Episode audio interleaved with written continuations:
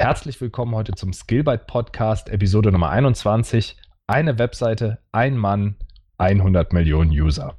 Ich freue mich heute außerordentlich auf die Folge und ich denke, unsere Zuhörer werden es auch mit Spannung hören. Ich bin ganz sicher, ich brauche das gar nicht zu antizipieren. Deshalb abonniert unseren Kanal, lasst uns einen Like da. Wenn ihr Fragen habt, schreibt uns diese Fragen gerne per E-Mail an podcast.skillbyte.de und ich freue mich heute ganz besonders wieder hier zu sein mit Masia, aber nicht ausschließlich. Hallo Maurice. Hi Masia.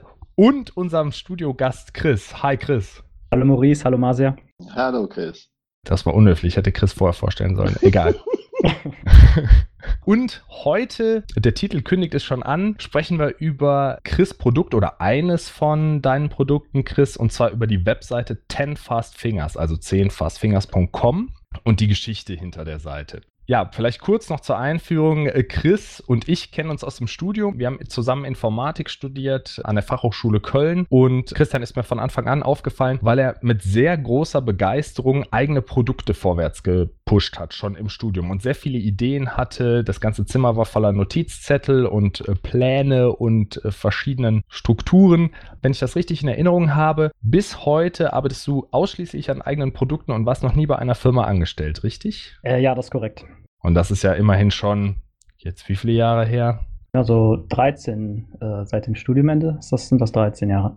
Unglaublich. Ja, und ich freue mich wirklich über dein erfolgreichstes Produkt zu sprechen oder das größte Produkt, äh, Ten Fingers. Da haben wir ja privat schon viel drüber gesprochen. Und äh, ich habe Masi auch immer schon davon erzählt, dass wenn wir, Masi und ich, über Produktideen von uns gesprochen haben, war das immer so das Ziel oder die Sternschnuppe am Himmel. Und gesagt, okay, wenn wir so groß sind, irgendwann wie Ten Fast Fingers, dann äh, haben wir es geschafft. Vielleicht sollten wir kurz sagen, Ten Fast Fingers ist ja eine Webseite, wo man Tipptrainings machen kann. Oder vielleicht kannst du das kurz erklären, Chris. Ja, genau. Also Ten Fast Fingers ist im Endeffekt eine Seite, auf der man äh, seine Tippgeschwindigkeit testen kann und durch das Benutzen der Seite wird man auch schneller auf Dauer. Der Grund dahinter ist der Tipptest. Das ist, der ist relativ einfach dargestellt. Man tippt die 200 häufigsten Wörter der jeweiligen Sprache und indem man diese Wörter tippt, ist, wird man halt generell schneller, weil das die Wörter sind, die am häufigsten im Text halt auch vorkommen. Okay, also man trainiert so sein Muscle Memory, dass man schneller zehn Finger schreiben kann. Oder auch genau. wenn man nicht zehn Finger schreibt, dann, dass man eben schneller tippt. Tippen ist im Endeffekt ja nur Muscle Memory, genau. Und wenn du die, die Bewegungsabläufe bei den häufigsten Wörtern verinnerlicht hast und dich bei denen verschnellerst, wirst du automatisch halt bei komplexeren Texten auch schneller. Ja, ich habe noch eine Frage dazu. Ist das tatsächlich, wie man, also man kann ja viele Kurse und so weiter belegen, wo man im Prinzip mit den zehn Fingern schreiben kann. Äh, wie zum Beispiel berühre die Taste X mit dem Finger und dann, also lernt man wirklich zehn Finger schreiben oder ist das generell so, dass man einfach nur schneller wird, egal wie man tippt. Genau, also die Seite ist im Endeffekt sehr simpel aufgebaut. Also das Grundkonzept der Seite ist sehr simpel. Du testest deine Tippgeschwindigkeit, ob du jetzt ähm, zwei Finger Suchsystem benutzt oder ja. das komplette Zehn-Finger-System, ist egal. Du kannst auch nicht, also es gibt auch keinen konkreten Kurs auf der Seite, äh, mit dem man das lernen könnte. Mhm. Aber ich habe halt festgestellt, viele Leute, die das Zehn-Finger-System dann auf irgendeiner Seite oder durch irgendein Instrument halt lernen, die kommen dann auf die Seite und äh, testen. Also du hast halt immer wieder den Vorteil, wenn du zurückkommst, kannst du dich weiter verbessern, aber das selber, das Lernen, das machst du nicht auf der Seite. Das kommt dann okay. von, genau.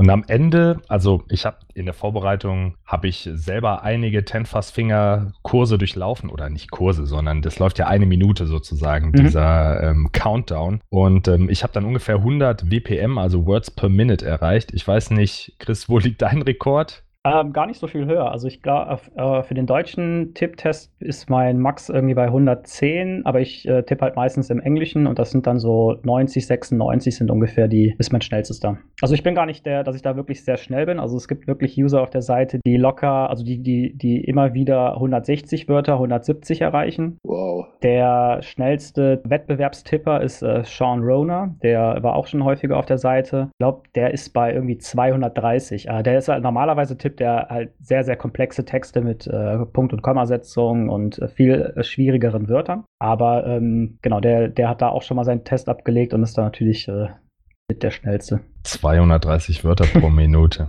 Unglaublich. Ja.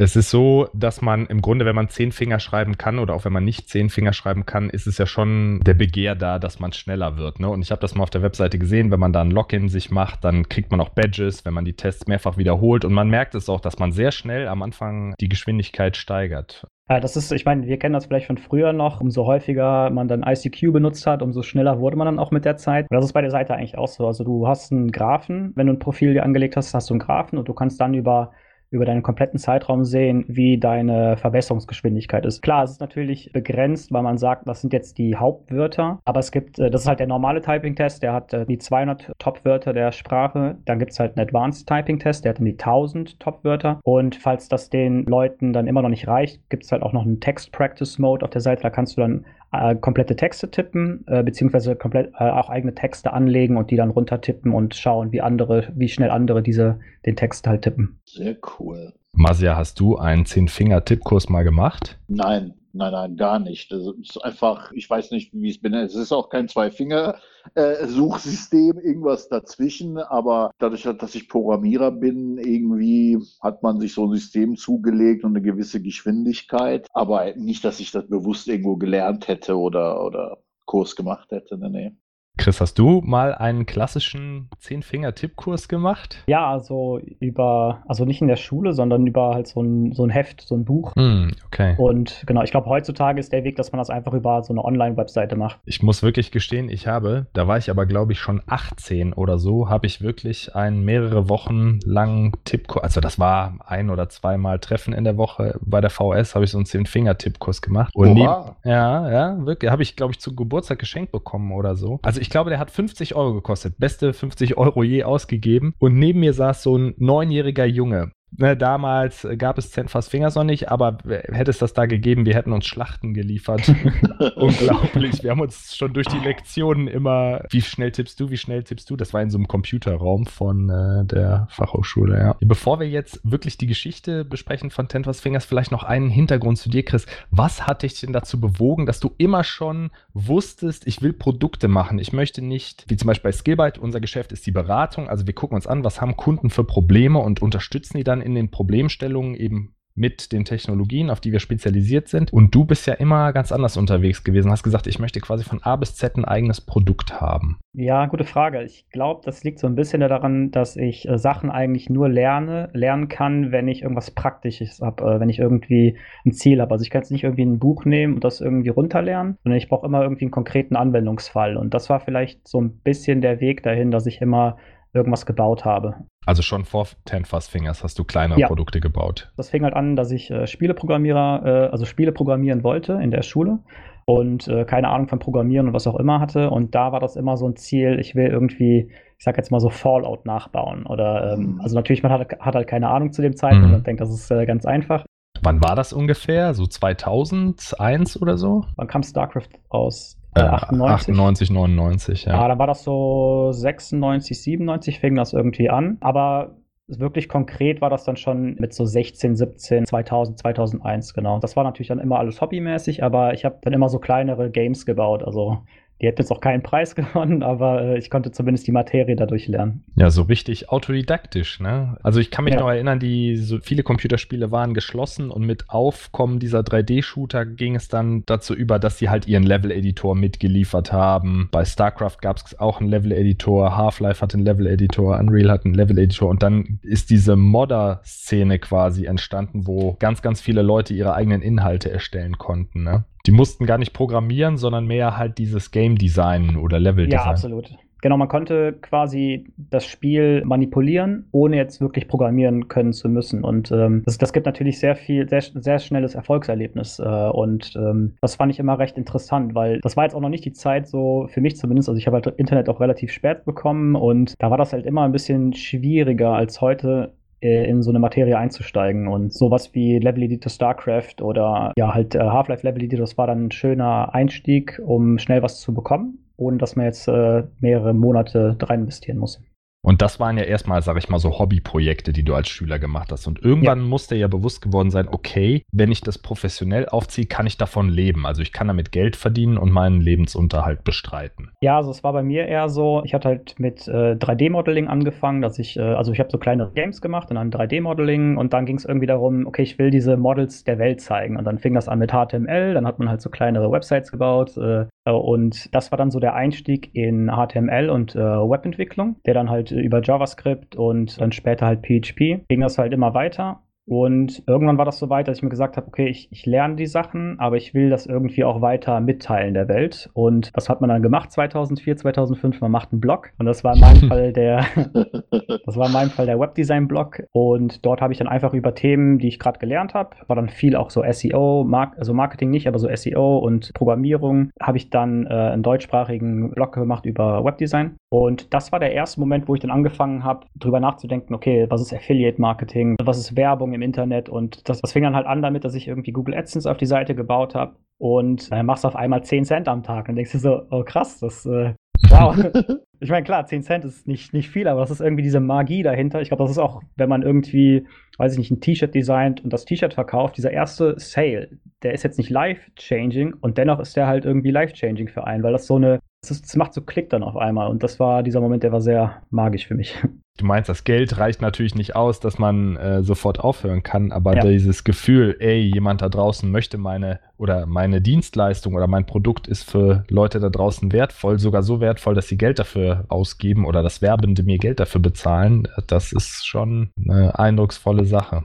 Ja, genau. Okay, und als du dann diesen Blog geschrieben hast, hast du gewusst, okay, okay, irgendwie kann ich damit Geld verdienen und vielleicht kommen wir nochmal auf die Geschichte von Ten Fast Fingers zurück. Dann haben wir ja zusammen studiert, so in dem Zeitraum, ich sag mal 2004 bis 2007 und da hast du ja schon daran gearbeitet, wenn ich mich richtig entsinne. Es gab da so einen Moment, da habe ich einen Kumpel besucht, das war in, der hat, der hat in Riga studiert, äh, Erasmus-Studium gemacht, äh, gehabt. Da habe ich dann so mit Ajax rumgebastelt, weil das relativ neu war und ich weiß nicht mehr genau wie, aber ich kam halt dazu, dass ich dann diesen, diesen so einen Tipptest gebaut habe. Äh, also ich saß quasi in seinem Zimmer, der war in der Uni und ich bin da halt sowas am Rumbasteln und sein Mitbewohner war in der Küche. Der war irgendwas am Lernen und ich schicke ihm dann halt diesen Link von dem Tipptest von mir. Das war so richtig Basis, also einfach nur eine HTML-Seite mit ein bisschen JavaScript drauf, keine Datenbank, was auch immer. Und ich schicke das dem so und die so, hier, äh, test das mal bitte. Und dann kommt er halt nach einer Stunde, irgendwie kommt er in das Zimmer und sagt so, ey, ich habe jetzt eine Stunde lang nicht gelernt, sondern eine Stunde lang nur diesen Test gemacht. Und das war so dieser Moment, wo der, äh, also eigentlich der Moment, wo der Test entstanden ist und auch direkt gesehen habe, so, das wow, macht okay, süchtig, das, ja. äh, ist, äh, da ist was hinter. So. Genau, da habe ich eigentlich relativ schnell auch den Test online gestellt. Also ich muss dazu sagen, ich habe vorher immer so Projekte gemacht, ne? du stellst sie online, machst natürlich kein Mhm. Marketing als äh, Programmierer, weil äh, Marketing ist scary. Also das heißt, man hat eine Seite, wo dann vielleicht irgendwie irgendwann mal zehn Leute am Tag drauf sind, cool. Aber als ich den äh, Typing-Test dann online gestellt habe, der ist halt explodiert. Das ist, der war dann am, ich sag jetzt mal, gut, am ersten Tag war nichts, aber dann am zweiten Tag waren irgendwie 20, am dritten Tag 100 und äh, dann war das halt, ist das halt relativ schnell irgendwie auf 5000 Leute am Tag hochgegangen. Wow. Ohne Marke, also ohne nichts, einfach nur Word of Mouth wahrscheinlich. Jein, also das, das Coole daran war, zu dem Zeitpunkt gab es halt, wenn du den Tipptest gemacht hast, hast du so ein Badge bekommen. Ne? Also so, du hast irgendwie 98 WPM getippt und diesen Badge, den konntest du halt teilen, den konntest du in Foren einbinden auf deinem eigenen Blog. Und das Ding war eigentlich so das äh, virale Instrument der Seite, warum das so, ähm, so schnell so explodiert ist. Diesen Badge gab es auch von Anfang an schon, also kurz nachdem Genau. du die Demo implementiert hast wahrscheinlich.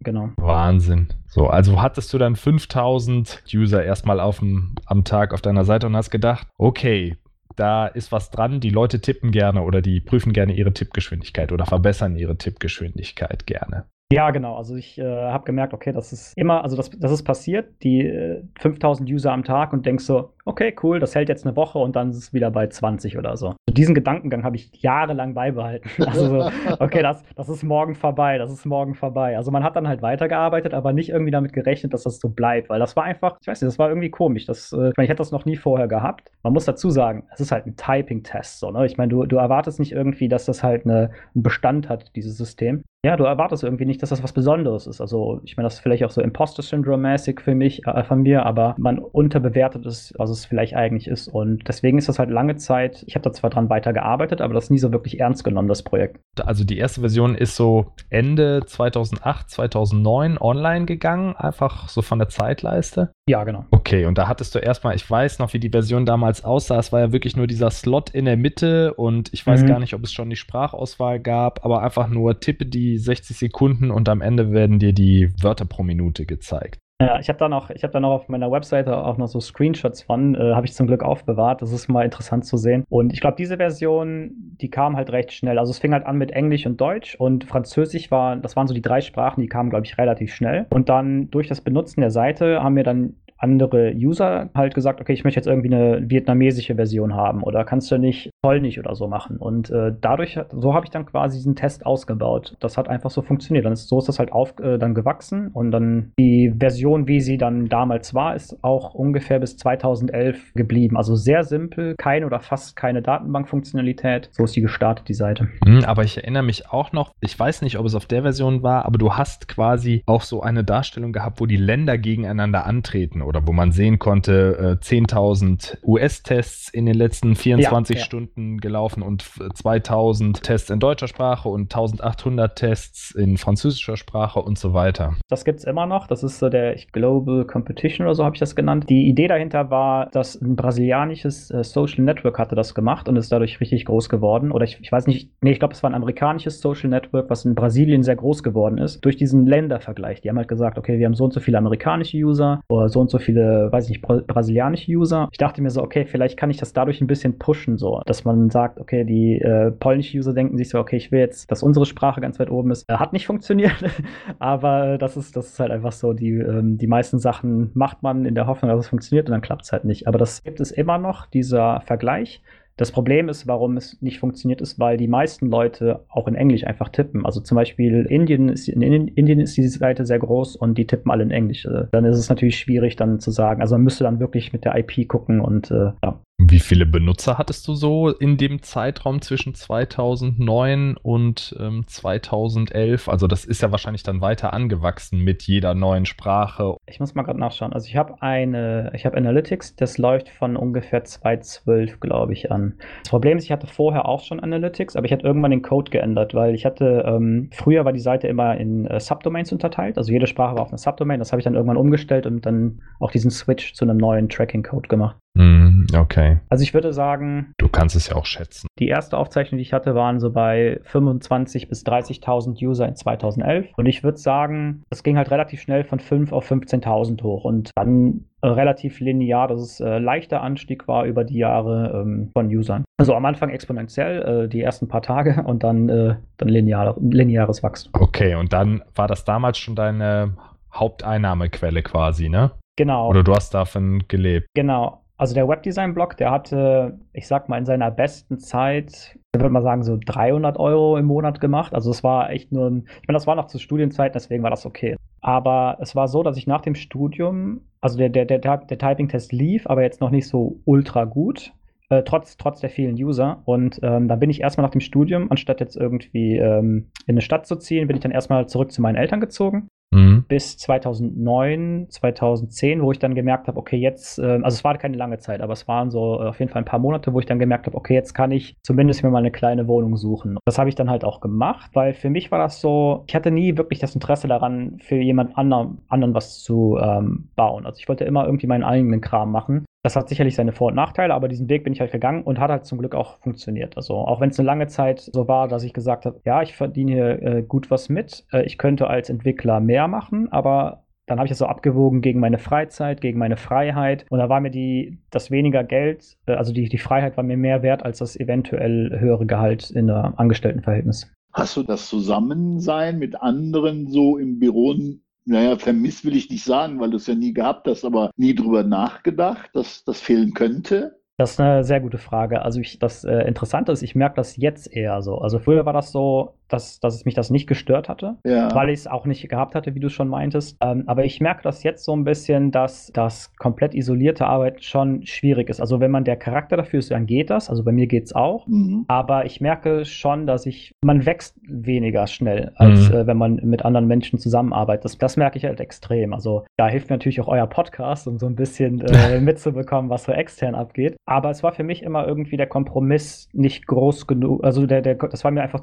kein guter Vergleich, dass ich sage, mhm. okay, ich möchte diese Erfahrung haben, aber dafür tausche ich das eine gegen das andere ein. Und man muss ja auch sagen, du entwickelst zwar alleine, aber um Tenfast Fingers hat sich ja schon so eine Community gebildet, mit der du auch interagierst. Also du hast schon noch Kontakt mit anderen ja. Lebewesen, die äh, Also ich hatte. Die, ähm, die sagen, ähm, also so stelle ich mir das vor, kannst du noch dieses Feature integrieren und ähm, mir ist der Fehler aufgefallen und so weiter. Also es ist wie Remote-Arbeiten wahrscheinlich so ein Stück gewesen. Es ist, es ist auf jeden Fall hilfreich, aber es ist natürlich auch ähm, nicht ganz vergleichbar wie ähm, Arbeitskollegen. Also es ist schon so, ja, dass man dann irgendwie, äh, wir haben halt einen Discord-Channel mit der Community, der wird auch von, den, von der Community geführt, von den Mods geführt und äh, da gucke ich dann hin und wieder mal rein. Aber grundsätzlich sind mir diese Dinge immer, also ich wollte eigentlich auch nie eine Community haben, ich wollte kein Community Manager sein, weil ich dachte immer, okay, da geht halt dann viel zu viel Zeit ab und das tut's auch. Mhm. Aber die Community selber ist eines der Hauptelemente, warum die Seite funktioniert und immer noch funktioniert. Also deswegen bin ich super dankbar, dass es die gibt und dass Leute sich darum kümmern, auch wenn ich selber nicht so der Typ dafür bin.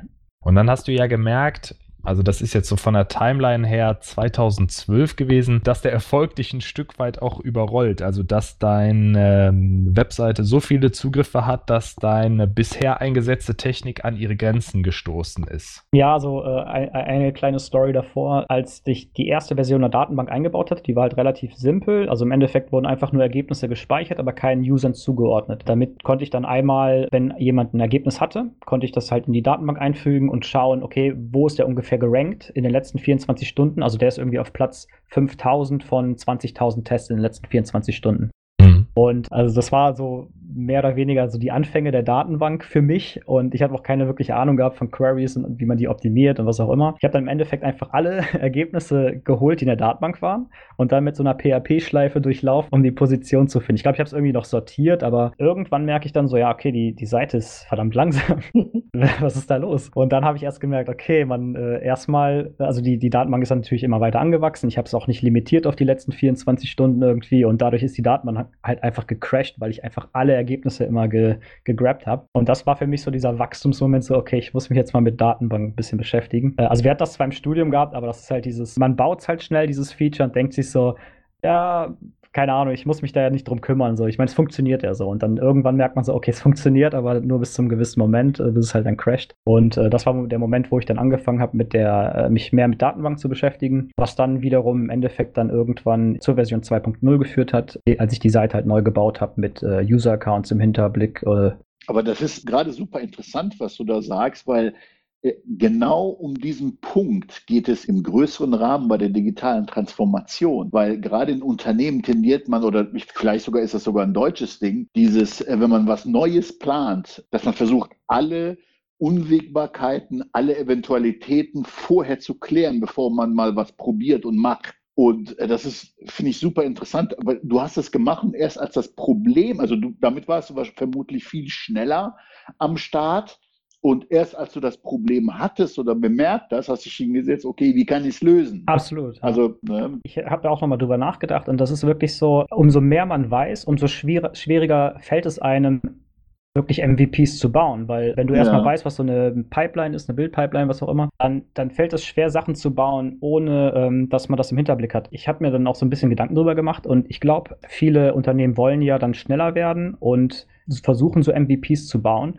Ich glaube, wenn das halt richtig funktionieren soll, müssen sie sich Leute holen, die neu sind, also die wirklich keine große Ahnung von Strukturen und sowas haben, weil ja. die halt noch schnell und dirty arbeiten können und dann wirklich ein MVP bauen, was halt äh, mhm zusammengeflickt ist. Du hast mir ja damals schon erzählt, wie du entwickelst. Ich war ja damals schon so in Großunternehmen ja. unterwegs und vielleicht willst du dazu noch was sagen, dass du zum Beispiel deine Änderungen ja. live auf dem Server gemacht hast und es gab keine Entwicklungsumgebung und ich immer, was? Wie viele User hast du? Oh ja, mein also Gott. Ich habe hab mehrfach meine Datenbank zerschossen, meinen Server zerschossen, äh, Daten überschrieben, das Falsche gelöscht. Also es war sehr cool, weil du hast, du hast halt eine FTP-Verbindung aufgebaut zum äh, Server, du hast die Datei geladen, dann ein bisschen rumgewerkelt, draufgedrückt, äh, also gespeichert, hat dann automatisch hochgeladen, konntest die Seite reloaden, bam. Also es war schneller, habe ich es bisher auch noch nicht gehabt. Äh, trotz, trotz natürlich lokaler Entwicklung und sowas, das war irgendwie immer noch das Schnellste. Hatte natürlich seinen Nachteil. Ne? Also das, äh, man musste da, man musste Glück haben, dass man einen guten Hoster hat. Also in meinem Fall war das All Inkle, die alles immer gebackupt haben und da gibt's, schickst halt eine E-Mail hin und sagst, ja, könnt ihr nochmal die Datenbank neu hochschieben, äh, ist wieder, ist wieder was vorgefallen.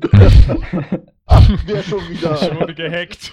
Ja. Das ist sehr, sehr häufig passiert. Und das war auch dann immer, in, also umso größer die Seite wurde, umso mehr tat es weh. Andererseits, irgendwann fühlte man sich auch ein bisschen safe, weil man dachte halt so, im Notfall ist immer noch das Backup da. Ich weiß, damals hast du immer, wenn du so ein größeres Release mit Datenbankänderungen oder so eingespielt hast, hast du gesagt, ja, ich nehme die Seite jetzt zwei Stunden offline. Und ich so, ja wie, du hast da zigtausend User. ja, aber sonst muss ich eine Testumgebung machen und das und das. Nö, ich update das jetzt live, aber dann ist halt zwei Stunden ja. einfach mal nicht da. Und da eh von rund um den Globus die Leute zugreifen, gibt es auch keine Zeit, wo ich keinen Traffic habe. Deshalb kann ich es quasi auch mitten am Tag machen, wo es für mich bequem ist, weil irgendeinen trifft es eh. Ich habe das meistens sonntags gemacht, weil sonntags dann der wenigste Traffic auf der Seite war. Ich habe das auch nicht so häufig gemacht, äh, dass ich wirklich die Seite down genommen habe. Es gab halt einen Moment, das war dann die Version von 1.5 auf 2.0, wo ich dann wirklich den, den halben Sonntag das äh, offline genommen hatte. Das war dann aber wirklich, weil ich quasi von der kleinen 1.5 Version auf eine Sophisticated 2.0 Version dann was geändert hatte.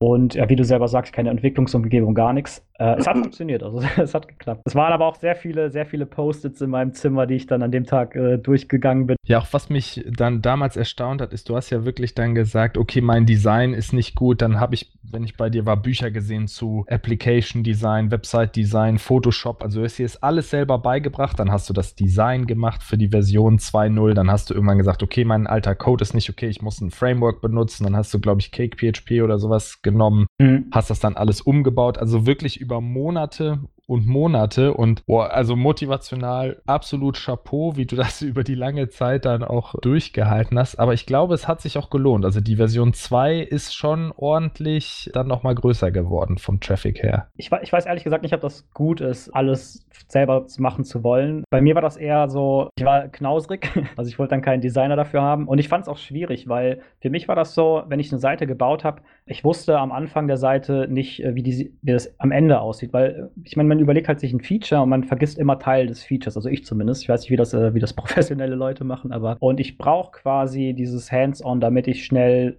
was anpassen ja. kann, weil ich diesen Fall halt nicht bedacht habe. Ich denke zwar immer noch, wenn da ein Pro-Designer dran sitzt, mit dem man sich gut äh, auseinandersetzt, dann ist das, also ich meine, ich finde mein Design, es funktioniert, es sieht auch okay aus im Vergleich, es geht immer besser, aber ist halt auch die Frage, ob es muss so, ne, dass äh, die Seite funktioniert und die Leute kommen klar mit dem Design ich kann dir versichern, egal wie viel du, also das, das, was wir eben gesagt haben, das ist beim Design genauso. Du kannst dir noch so mhm. viele Gedanken machen, du wirst es nie auf den Punkt treffen. Es wird immer Änderungen mhm. geben. Insofern kann ich das nur sehr ja. gut nachvollziehen, was du sagst. Hands-on, hands-on, hands-on. Also wirklich das gelebte MVP.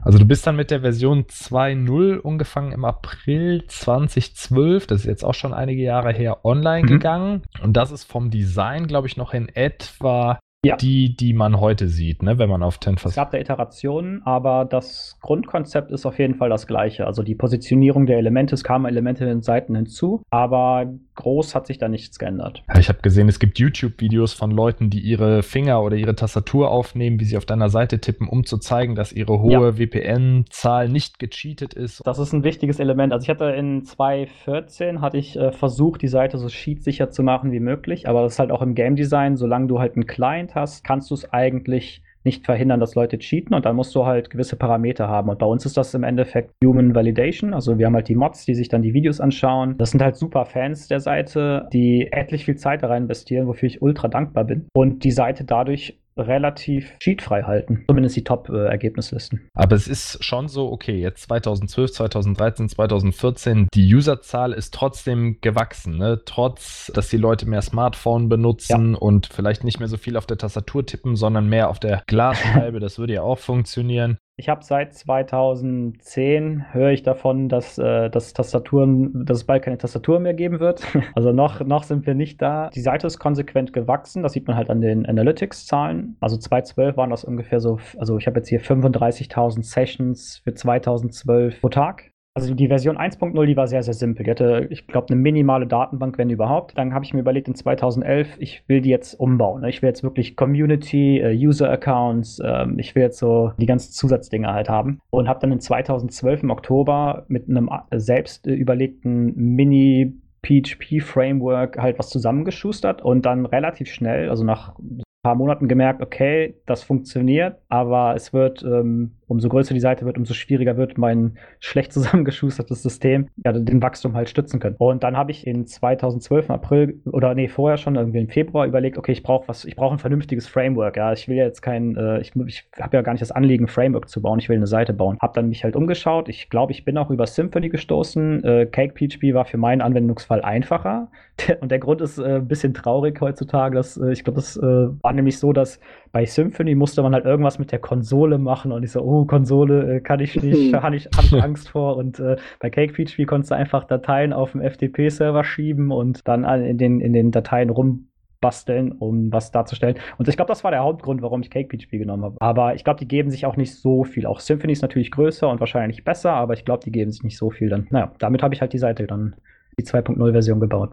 Und um das Jahr 2015 hast du es ja nochmal dann professionalisiert, wenn ich das richtig in Erinnerung habe. Also du hast deinen Hoster gewechselt, oh, ja. du hast deinen Vermarkter gewechselt, weil das ja mittlerweile eine große Webseite war. Ähm, ja, also ich würde noch ganz kurz was dazu, zu der, zu der, zum Wechsel auf 2.0 sagen. Also vorher war das so, äh, um, um, ein bisschen auf das Finanzielle einzugehen, bevor die Version 2.0 da war, habe ich so 1.000, 2.000 Euro im Monat damit gemacht oder ja, vielleicht ein bisschen mehr, aber so um den Dreh. Das war auf jeden Fall super, um mein, ein, äh, mein Single-Apartment Köln zu bezahlen und okay zu leben, weil das halt noch nicht so viel abgeworfen hatte, war das immer noch so, dass ich gesagt habe, okay, ich sehe das nicht so als Vollzeitding irgendwie an. Also ich, ich hatte immer noch keine Lust, Angestelltenverhältnis einzugehen, aber ich habe quasi neben, neben dem Ten Fast Fingers lief, habe ich dann immer andere Projekte gemacht. Die sind mehr oder weniger alle gescheitert. Aber ich habe halt immer weiter versucht, irgendwas Neues auf die Beine zu stellen, weil ich habe halt einfach nicht gesehen, dass äh, trotz dessen, dass Ten Fast Fingers wächst, dass Ten Fast Fingers jemals so groß sein kann, dass mich das halt supportet so auf Dauer. Dann durch den Wechsel auf die Version 2.0 sich komplett alles geändert. Also es war dann von einem auf den anderen Tag äh, eine komplett andere Welt. Das lag einfach daran, dass äh, die, die Google-Klicks plötzlich äh, viermal mehr äh, wert waren als vorher. Von einem, einfach durch den Wechsel. Und das war dann, dadurch war das Income natürlich viermal höher. Dadurch haben sich dann Möglichkeiten ergeben, die ich halt wirklich schon lange abgehakt hatte mit Ten Fast Fingers. Und das war dann so ein, so ein, so ein Revive für Ten Fast Fingers auch nochmal, warum ich dann halt nochmal da richtig Gas gegeben habe danach. Das habe ich jetzt nicht verstanden. Was hatte die Version 2.0 mit den äh, Google-Klicks zu tun, die jetzt Mehrwerte? Das ist eine gute Frage. Und zwar, also meine Theorie ist, also Google sagt es natürlich nicht, warum es so ist, aber meine Theorie war, äh, vorher war die Seite geteilt in Subdomains. Also jede Sprache hatte eine eigene Subdomain und eine Subdomain zählt Google als eigenständige Website. Mit der Version 2.0 habe ich dann viele Strukturen umgeändert. Zum Beispiel auch, dass anstatt Subdomains ist halt jede Sprache auf einem Unterordner, ja. äh, also zumindest äh, dargestellt in der, in, in der Browserleiste Leiste. Mhm. Jede einzelne Subdomain hatte einen gewissen Trust gehabt. Ja. Aber sobald dann Ten Fast Fingers den kompletten Trust aller Subdomains bekommen hatte, mhm. hat wahrscheinlich dann auch irgendwie der, der AdSense-Algorithmus gesagt, okay, hier Ach, ist, äh, das ist irgendwie mehr wert. So, das ist somit nur meine Theorie, weil anders kann ich es mir halt nicht erklären, weil äh, ansonsten hat sich ja nichts geändert. Die Userzahlen waren anfangs immer noch gleich wie am Tag davor und. Unfassbar. Ja. Was für ein Volltreffer.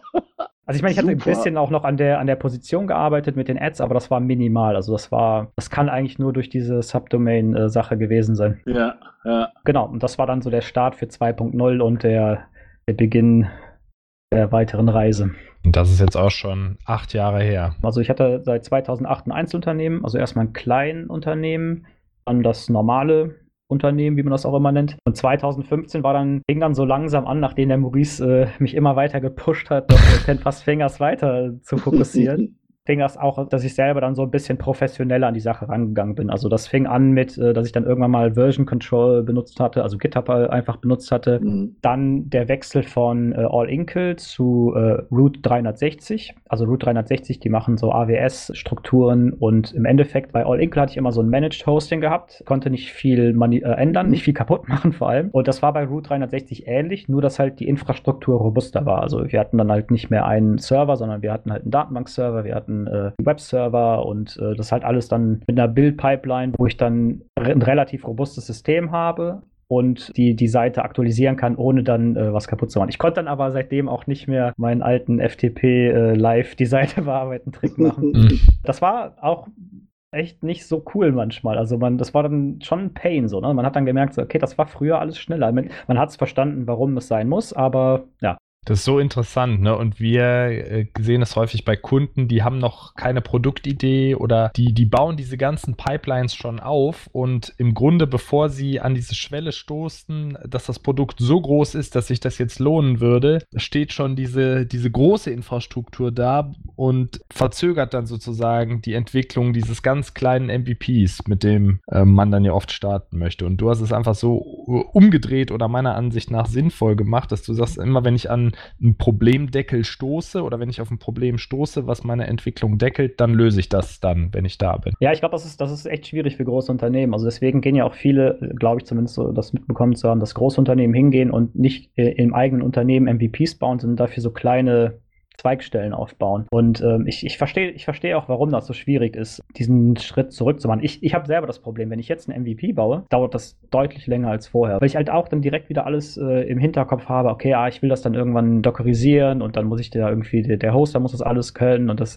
das mhm. ist echt nicht einfach. Also wer das halt lösen kann oder vernünftig macht, der hat auf jeden Fall einen guten Vorteil im Markt. Ja, und nochmal zu dem Pushen. Also ich habe halt immer gesehen, du hast ja so um 2015 rum sehr viele Handy-Apps hm. entwickelt oder auch danach noch und ich habe immer gesagt, hier, du hast deine Community, du hast dein mega fettes Produkt mit 10 Fast Fingers, was noch weiter wächst und wächst und wächst, ohne dass du was machst. Und wenn du konsequent sagst, ich möchte meine Arbeit so investieren oder meine Fähigkeiten so investieren, um den maximalen Nutzen möglichst vielen Menschen zur Verfügung zu stellen, dann dein Backlog war ja voll für Ten Fast Fingers, dann kümmere dich um die Community und so ist das dann, glaube ich, gekommen. Also ja, also das, ähm, also für mich selber war das immer so, dass ich gesagt habe, das wird das halt auch ein Job so, ne? Auch, also es wird immer irgendwann auch ein Job sein und, und dadurch verliert man dann auch ein bisschen Motivation und Lust und man baut dann Features, wo man denkt so, okay, das, kann, das gibt nochmal einen mega Boost und das passiert nicht und dann machst du es dreimal, es gibt dreimal keinen Boost und dann irgendwann denkt man sich so, ah, ich, keine Ahnung, ich habe jetzt nochmal Bock, irgendwas anderes zu machen. Dann hatte ich halt eine mehrjährige Ausschweifung in äh, Mobile Game Design, was auch interessant war. Leider ist da nie wirklich was Erfolgreiches draus geworden. Also es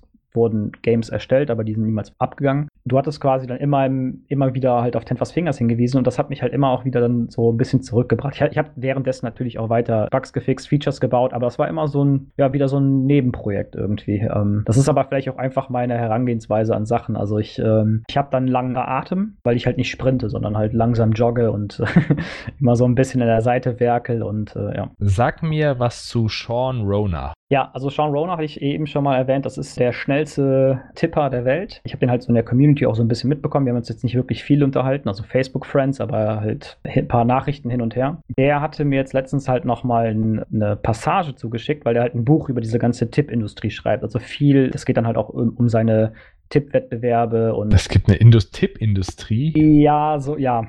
Äh, ja, ist jetzt halt nicht so super bekannt, aber es gibt auf jeden Fall ähm, dass halt äh, irgendwelche Keyboard-Hersteller Tippwettbewerbe machen und dann siehst du natürlich da auch immer die zwei, drei gleichen Leute. Und das fand ich ganz interessant, weil er hatte mir halt so einen Ausschnitt aus dem Buch geschickt mit der Frage, ob das so okay wäre, ob ich irgendwas nicht da drin haben möchte, äh, was er geschrieben hatte. Und da hatte ich nochmal so die komplette Historie gesehen, also die er, keine Ahnung, woher die, die Daten hatte, aber das war nochmal so eine schöne Erinnerung zurück, wie das halt alles äh, gewachsen ist. Und er ist jemand, der die Seite selber nicht so gerne nutzt, weil die halt für ihn zu einfach ist, weil die Komplexität halt nicht so hoch ist. Aber er sagt halt trotzdem, dass er in der, in der ganzen, äh, also die ganzen Tippseiten, die es halt gibt, ist das halt mit einer der besten, weil die, ähm, ja, die meisten Leute halt fängt und äh, einfach zugänglich ist. Schreit ja nach einer Pro-Version.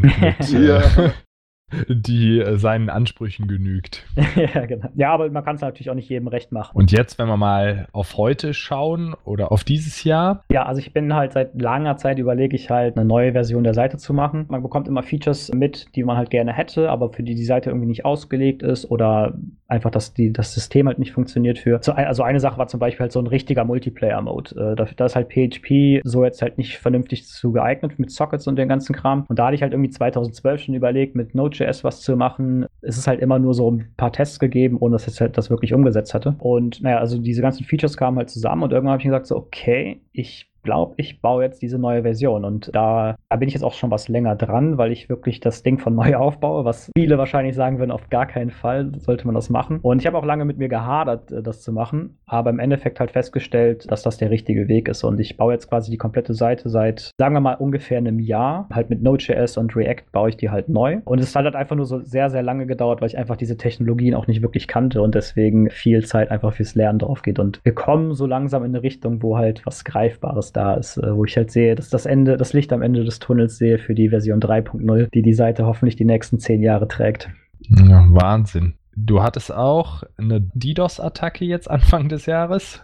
Ja, da war ich gerade im Urlaub in Kuba. Da ähm, habe ich dann immer so die Mails bekommen, dass die Seite down ist. Und erstmal nichts halt bei gedacht, bis ich dann irgendwann nochmal konkreter nachgeschaut hatte und dann festgestellt habe, dass es wirklich halt eine, eine DDoS-Attacke. Also DOS-Attacken hatte ich halt äh, immer mal gehabt, aber die sind ja relativ leicht zu beheben. Die DDoS-Attacke, die war heftig. Also es ging halt irgendwie über einen Monat, dass die Seite halt attackiert wurde. Anfangs irgendwie äh, aus einem Land, dann sperrst du das eine Land, dann kommt ein anderes Land hinzu und dann war es irgendwann weltweit. Also war es echt? Ja, ja. Also ich kann mal bei Cloudflare kurz reinschauen, ob ich da irgendwelche Daten noch zu habe. Die Frage ist, wer macht sowas? Ein Konkurrent oder? DDoS-Attacken sind nicht so teuer, wie man glaubt. Äh, also ich dachte, dachte ich kannte mich damit auch nicht aus und habe mich dann so ein bisschen informiert, habe auch mit Route 360 drüber gesprochen und die meinten halt, das ist nicht so teuer. Das, das ist halt auch das Problem. Sobald du halt Präsenz hast, wirst du immer Leute haben, die aus irgendeinem Grund, ob es jetzt äh, Juxendollerei ist oder weil sie dir irgendwie was antun wollen, halt dich attackieren. So. Und das Coole ist, dadurch wächst man halt auch. Ne? Also es war natürlich in dem Moment blöd, weil ich halt noch kein System hatte. Und dann habe ich das System halt auf Cloudflare umgestellt und hat auch ein bisschen gedauert und ein bisschen Lernerfahrung gehabt. Und dadurch war, das, war diese Hürde auch wieder, also war auch diese, diese Lücke, diese Sicherheitslücke auch wieder geblockt sozusagen. Das heißt, dadurch ist die Seite dann auch wieder gewachsen und robuster geworden. Aber Wahnsinn, dass das jemand aus Jux und Dollerei machen soll. Ja, also es gab da so, es gab da so in der, äh, in der Community so gewisse Anschuldigungen, dass das so ein gewisser User war, der das schon auf anderen Seiten gemacht hat. Und das war auch ein, eine sehr anstrengende Zeit, weil es einfach nichts gebracht hat. Ne? Man hat da irgendwie mit Hörensagen gearbeitet und äh, Block, du kannst halt eh nichts dran machen. So, ne? Ich meine. Aber du hast keine Lösegeldforderungen erhalten nee, nee, oder das, irgendwas. Das nicht, das nicht. Genau, man, das ist halt so ein Ding, das ist halt das Internet. Ne? Man muss halt das Problem fixen. Das ist halt in dem Fall dann äh, die Seite DDoS sicher zu machen. Und das ist halt, also in meinem Fall war das jetzt halt Cloudflare, ging das halt sehr, sehr gut. Und ich konnte halt das Wissen jetzt auch schon wieder für die Version 3.0 nutzen. Und ähm, ja, man hat aber was gelernt, man hat ein bisschen was verloren an äh, Zeit und Geld, aber äh, man ist wieder gewachsen sozusagen. Ne? Ich meine, ich kann mal gerade nach den Daten schauen. Also ich habe hier irgendwie, ja, ich kriege es gar nicht mehr zusammen, aber das waren halt äh, also Bandbreiten von irgendwie täglich äh, 100 bis 150 Gigabyte, also halt mehrere Millionen Requests von allen möglichen Ländern, also von jetzt von Russland, von Amerika, das waren halt, äh, war halt schon eine dicke Attacke, die die Seite dann im Alarm gelegt hatte. Aber Route 360 meinte auch zu dem Zeitpunkt, wäre das bei anderen Leuten auch so. Also die haben ja dann mehrere Projekte, die die halt betreuen und das wäre jetzt halt nicht nur meine Seite gewesen. Es gibt doch im Internet diese Story, wo so ein, so ein Typ auf YouTube aufgenommen hat, wie er so eine Katze quält und dann hat die Community, also die Internet-Community sich zusammengetan und hat wie so ein Detektiv diesen Typen ausfindig gemacht, da hättest du deine Community drauf ansetzen sollen. ja. Findet und lyncht ihn. Das ist äh, bemerkenswert. Ich habe mal irgendwann gehört, äh, also diese so Twitch-Streamer ne, oder auch YouTuber, die müssen halt so richtig aufpassen, weil es gibt halt so, so Dinge, an die wir nicht denken würden. Also irgendwie das Licht reflektiert sich so in deinem Auge und dadurch können die ungefähr herausfinden, wo du wohnst, wo du denkst so, Boah. Was, was, wie krank, oder? Ja. Also was es da für Möglichkeiten gibt. Ja. Ich habe mal so ein YouTube-Video gesehen, wo das jemand gezeigt hat, wie sein YouTube-Studio im Keller eingebaut ist. Und das ist wirklich gedämmt von allen Seiten. Und ähm, am besten weiß auch niemand, wo es ist, weil mhm. sonst kommen die Leute halt und rufen durchs Fenster irgendwas rein, während er da unten aufnimmt. Einfach nur, damit die Kumpels das dann im Stream hören ja, oder so. Ja. ja, Wahnsinn. Aber du hast jetzt heute, um nochmal auf Ten Fast Fingers zurückzukommen, du hast ja schon eine große Community, die sich selber so ein bisschen managt oder die eben über diesen Discord-Channel in Kontakt ist. Und was ich ganz schön finde an Ten Fast Fingers, an dem Weg, den du beschrieben hast, ist, dass man deutlich erkennt, das Produkt ist alles. Und die Technik ist quasi zweitrangig, wenn das Produkt funktioniert. Ja, absolut. Weil das ist als Techniker ist das sehr schwer zu ertragen, dass es so ist, aber du hast ja dann immer quasi Technologie nachgelegt, ne, auch jetzt mit der DDoS-Attacke, wenn du das Problem konkret ja. hattest. Viele Unternehmen gehen den anderen Weg und setzen sich erstmal am Reißbrett hin und überlegen, was könnte denn alles passieren und dann wird ein Schlachtplan entwickelt, der alle möglichen Eventualitäten vorsieht und man kennt das, wenn man selber so einen Urlaub plant oder so, am Ende macht man gar nichts, weil man einfach so paralysiert ist. Das ist halt auch der Vorteil, dass ich alleine arbeite, weil sobald halt eine zweite Person hinzukommt, Ja. Also zum Beispiel, ich nutze halt, ich mache halt null Tests. Ne? Ähm, ich äh, wusste nie, wofür man die braucht, weil, äh, weil äh, ich meine, ich weiß mittlerweile, wofür man die braucht, aber ich denke mir halt so, wenn du von einer Person zu zwei Personen gehst, hast du halt direkt einen riesen Mehraufwand. Also wenn ich zum Beispiel damals 2012 äh, zwei Personen gewesen wäre, hätte ich halt viel, viel früher Version Control halt benutzen müssen. Einfach um, damit ich halt nicht wie, wie bei Doom äh, die Disketten hin und her geschoben, äh, mhm. dass man da die Disketten hin und her schiebt. Das hat seinen Vorteil in dem Sinne, dass man äh, leaner ist und halt schneller arbeitet. Aber natürlich, man hat die ganzen anderen Nachteile, dass man viel, viel langsamer wächst und sich auch nicht austauschen kann. Man ist halt in so einem Vakuum, ne? Und man, man kriegt halt Informationen übers Internet, aber das sind auch wieder nur Meinungen von anderen Leuten, so, die man halt nicht kennt und auf die man sich verlässt dann sozusagen. Verstehe ich. Und das ist ja immer noch zur Debatte, wenn man sagen würde, okay, man muss erstmal Version Control einsetzen, da verliert man ein paar Tage, bis sich alle dran gewöhnt haben, aber dann hast du halt zwei Zylinder oder zwei Menschen, die arbeiten können und die Tickets und Features umsetzen können, statt nur einem. Also, dass man erstmal so einen Knick hat, und dann hinterher das dann wieder aufholt. Ne? Herr Chris, du hast ja auch eine Menge bewegender E-Mails erhalten über die Jahre. Möchtest du davon erzählen? Das, das motiviert, das ist etwas, was motiviert. Du baust irgendwas und denkst dir so, ja, okay, die Leute benutzen es cool. Das, ähm, das ist halt so die eine Seite, du siehst halt die Userzahlen, aber das sind halt Leute auf einer Webseite. Und dann hin und wieder kriegst du dann halt eine E-Mail von Leuten, die, sei es jetzt Depression ist oder einfach Leute, die alleine sind oder die irgendwie die dir einfach danken dafür, dass es halt deine Seite gibt. Und das ist bemerkenswert, weil du selber stufst es halt nicht als was Besonderes ein. Und dann so eine E-Mail, diese E-Mails waren etwas, was mich halt in der Anfangsphase oder in der, in der mittleren Phase sehr gepusht haben. Weil das halt keine Zahlen sind, die du irgendwie bei Google Analytics siehst, sondern ja. da ist jemand hingegangen, hat sich hingesetzt und sich Gedanken gemacht, um dir für deinen kleinen Tipptester zu danken. Und das war immer, das war immer sehr viel wert. Sehr cool.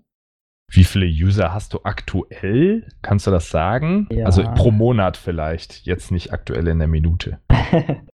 Das steht ja oben auf der Webseite, wie viele gerade online sind. Ja, genau. Das, äh, das ist zwar auch ein bisschen buggy geworden in letzter Zeit. Die letzte, in der letzten Woche waren es äh, 345.000 User. Das sind so 100.000 Sessions am Tag. Ich weiß nicht genau, wie Google die Session da äh, beschreibt, aber also Sessions 3 Millionen im Monat und so 1,3, 1,5 Millionen User. Wow. Wahnsinn. Ob dir das ähm, nie so langweilig geworden ist, wo du sagst, weil das machst du ja schon ein paar Jahre, wo du sagst, ach, jetzt würde ich mal, mal gerne ein anderes Produkt machen oder irgendwas nebenher. Im Endeffekt habe ich ständig nebenher irgendwas gemacht. Also Ten Fast Fingers war niemals so, dass ich gesagt habe, also es gibt Phasen, wo ich dann, also vor allem das letzte Jahr, ich glaube, so konsequent habe ich noch nie an Ten Fast Fingers gearbeitet. ähm, ich habe immer irgendwie irgendein Side-Projekt gemacht. Ich mache halt auch noch so, ich habe halt noch so andere kleinere Standbeine, wo ich halt im Designbereich ein bisschen was mache, wo ich kein Designer bin. Mhm. Also ich brauche immer schon diese Abwechslung. Das ist, weiß ich, äh, vielleicht einfach meine Art, dass ich das alleine, wär, äh, nur das eine Projekt wäre mir halt zu langweilig. Ja. Dadurch geht halt ein bisschen Fokus verloren und man braucht ein bisschen länger für alles, aber so kann ich zumindest dann auf einem langen Horizont konsequent an der Seite arbeiten. Und die Herausforderungen der Einzelentwicklung sind ja auch sicher dann motivationaler Natur, ne? dass du dann, wenn du monatelang da an dem einen Feature entwickelt hast, dass du denkst, boah, okay. Ja.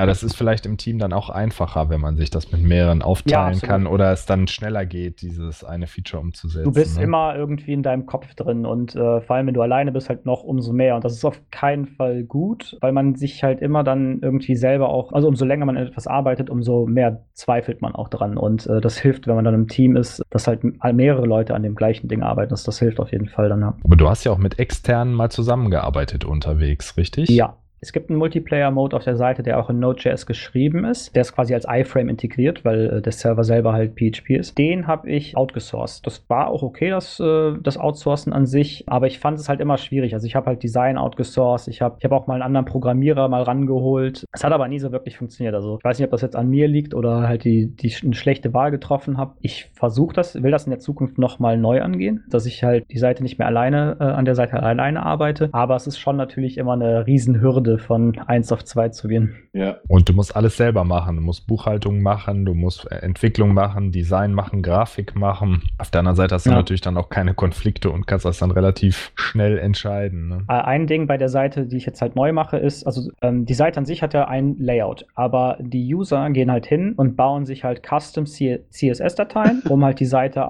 in Dark Mode zu machen oder halt einen Pink Kawaii Mode oder was auch immer. Und das machen die halt seit Jahren. Und ich habe jetzt bei der neuen Version ist das halt auch ein großes Element, wo ich halt plane, dass du natürlich einen Light und einen Dark Mode hast, aber auch wirklich andere Modes, also halt einen Pink Mode, einen, weiß ich nicht, äh, Weihnachtsmode, keine Ahnung. Und das war halt auch ein Faktor, den ich halt berücksichtigt hatte bei der Auswahl. Ich dann, also ich habe halt Material UI, das ist für React ja so, so ein Theme Framework und das unterstützt das halt alles. Und da das ist ja erstmal eins zu finden, was das halt auch unterstützt war dann halt auch nicht so einfach. Hast du mal daran gedacht, die Seite mal zu verkaufen? Also du könntest mit Sicherheit, ich meine, bei den Userzahlen, ich sag mal auf Flipper oder so, könntest du schon ein bisschen was rausholen und dich zur Ruhe setzen, ne? Ja, also ich hatte, ich habe immer mal wieder so Angebote bekommen, aber den, also so, ich meine, kriegt man wahrscheinlich, wenn man eine E-Mail-Adresse hat, kriegt man Prinz die. will was überweisen. genau. Genau. Also ich hatte, ich hatte darüber nachgedacht, aber nicht, also ich hatte immer so einen Preis im Kopf. Also ich, ich wollte es nie wirklich ja. verkaufen, weil ich habe gesagt, okay, wenn mir einer so viel bezahlt, was ja. keiner machen würde, dann würde ich es halt machen. Ich meine, vielleicht wird das sogar einer bezahlen. Ich weiß, ich habe hab mich da auch echt nie so konkret auseinandergesetzt. Für mich ist das eher so, dass ich sage, ich, äh, ich habe das nicht vor, aber ich schließe es auf keinen Fall aus. Also die, die, die neue Version werde ich halt auch so bauen, dass, wenn der Fall kommt, also es gibt ja dieses Buch, äh, ich glaube, Build to Sell, dass die Seite ähm, so strukturiert ist und so dokumentiert ist, dass ich jetzt nicht irgendwie ein Jahr lang mit dem Käufer zusammenarbeiten müsste. Ja, ja. Das ist schon, ich baue die schon so, aber es ist nicht unbedingt nur, weil ich die äh, verkaufen möchte, sondern ein so ein Ding, was man halt hat als Einzel ein-Mann GmbH ist, wenn ich irgendwie einen Unfall habe oder so, gibt es keinen zweiten Mann. Und deswegen will ich die Seite so aufbauen, dass im Fall der Fälle die Seite trotzdem weiterleben kann, weil alles sehr gut dokumentiert ist und strukturiert ist. Und äh, das ist so, ja, eine, ja, zwei Fliegen mit einer Klappe schlagen sozusagen.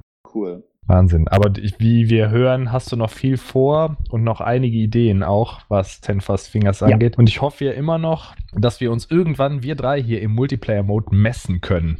ja. Wer am schnellsten tippt. Zehn Fingersystem gegen Masias Selbstlernsystem gegen. Ja, absolut. Also der, die, die neue Version wird auf jeden Fall stark in Richtung Multiplayer gehen und äh, Interaktivität auf jeden Fall. Wie viele Sprachen unterstützt Ten Fast Fingers mittlerweile? 40 ungefähr. 40 Sprachen, ja. Es ist schön, dass du zeigst, dass ein Produkt, das man erdenkt, was man im Internet selber groß macht, dass es über so viele Jahre funktionieren kann und dass man auch davon leben kann, um das weiterzuentwickeln und nicht, dass es, dass das nicht dieser Traum ist, der in Büchern beschrieben ist, ne? dieses Get Rich Quick. Du ja. brauchst nur eine App im Store zu bringen und ähm, schon funktioniert das, sondern dass man das wirklich schaffen kann. Ja, absolut. Ich, ich äh, bin auch sehr lucky, dass das halt alles so geklappt hat. Es war auch null geplant. Also ich hatte jetzt nicht irgendwie diesen, ich habe niemals gedacht, dass ich mit so einem Tipptest, dass das halt so gut funktionieren könnte.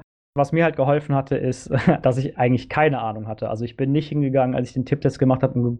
Ich habe nicht geguckt, okay, wie viele Tipptests gibt es schon und es gab schon einige. Also in dem Sinne hat mich meine Naivität und Unwissenheit auf jeden Fall hat mir geholfen. Ob das jetzt vielleicht generell ein guter Weg ist, weiß ich nicht. Äh, also man sollte vielleicht trotzdem den Markt so ein bisschen analysieren. Aber häufig ist es gar nicht so, dass man was Neues bauen sollte, sondern dass man etwas baut, was halt besser funktioniert ja, ich meine, es gab Suchmaschinen vorher, es gab Social Networks gab es vorher. Im Endeffekt ist es eigentlich gar nicht darum, es geht gar nicht darum, irgendwas komplett Neues zu bauen, sondern einfach bau irgendwas und bau es besser, als es jetzt schon ist. Okay, dann würde ich gerne zum Abschluss dich nochmal fragen, gab es einen Moment, wo du richtig im Zimmer also, wo du dich richtig gefreut hast und gedacht hast, das ist unglaublich, das ist ja Wahnsinn. Also, wo, wo du quasi äh, richtig energetisch geworden bist. Und gab es auch einen Moment, wo du gedacht hast, jetzt ist alles vorbei. Also so diese volle Achterbahnfahrt. Ähm, also das mit, das hört sich jetzt vielleicht, dass ich jetzt irgendwie geldgierig wäre oder so, aber das, der Moment wirklich, wo ich äh, 2012 die Seite umgestellt habe, wo die Einnahmen auf einmal ähm, vervierfacht wurden. Und das liegt gar nicht daran, dass wegen dem Geld an sich, sondern wegen den Möglichkeiten, die dieses Geld dann mir ermöglicht hat. Äh, das war dieser Moment, wo ich gesagt habe, okay, jetzt ähm, ich kann das Ding weitermachen, ich muss mir keinen äh, einen anderen Job irgendwie suchen und ja. ich kann meinen, meinen Lebensstil so weiterführen. Sicherheit und Freiheit bietet genau, es dann. Genau, absolut, ja. ja so die Bestätigung auch, dass die Zeit, äh, also ich meine, ich habe es nicht gemacht, ich, ich habe das gemacht, weil es mir Spaß gemacht hat und aber trotzdem zu sehen, dass die Zeit, die man rein investiert hat, sich auch ausgezahlt hat. Also das war dieser, das, das war, würde ich sagen, schon einer dieser, einer dieser Momente. Cool. Die Momente, wo mir das Herz in die Hose gerutscht ist, eigentlich immer, wenn ich die Datenbank zerschossen habe. das kann, kann mir gut nachvollziehen. ständig, ständig. Und sogar ähm, kürzlich halt das mit der DDoS-Attacke, weil ich mir gedacht hatte, okay, die Seite ist relativ robust durch, äh, aufgrund der Community. Was kann mir anhaben, sozusagen. Also ich bin zu klein für die Großen. Also das heißt, es kommt jetzt keiner, der das irgendwie mega krass kopiert, äh, weil es einfach nicht lukrativ für die Großen wäre. Und dann kommt halt so eine DDoS-Attacke und man überlegt sich so, wenn das halt zwei Wochen lang geht, fängt man an über, zu überlegen, was da passiert. So, ne? Ich meine, das Problem wurde dann gelöst, wie das so häufig so ist, aber das war ein Moment, der auch sehr äh, erstmal sehr mitgenommen hat. Das glaube ich. Also ich wollte mich noch bedanken, dass ihr mich auf eurem Podcast äh, habt. Bin ein großer Fan, äh, habe alle Folgen gehört. Vielen, vielen Dank. Wow. Es freut mich, dass ich äh, diese Geschichte mal erzählen konnte. Ja, in einer netten Runde. Dankeschön. Vielen, vielen Dank an dich von uns auch, dass du äh, hier das erste Mal die Geschichte von Ten Fingers von A bis Z erzählst. Super spannend und vielen, vielen Dank. Ja, danke an euch. Wenn unsere Zuhörer Fragen haben oder Feedback zu der Episode, können sie gerne eine E-Mail schicken an podcast.skillbyte.de. Lasst uns gerne eine Bewertung da und abonniert den Podcast. Und wenn ihr weiterhin im Bereich Technologie auf dem Laufenden gehalten wollen werdet, schaut auf skillbyte.de slash blog vorbei. Und ich bedanke mich nochmal ganz herzlich bei dir, Chris, dass du die Geschichte mit uns geteilt hast. Ich bedanke mich auch, Chris. Dankeschön. Ja, danke, dass ihr mich da hattet. Gerne.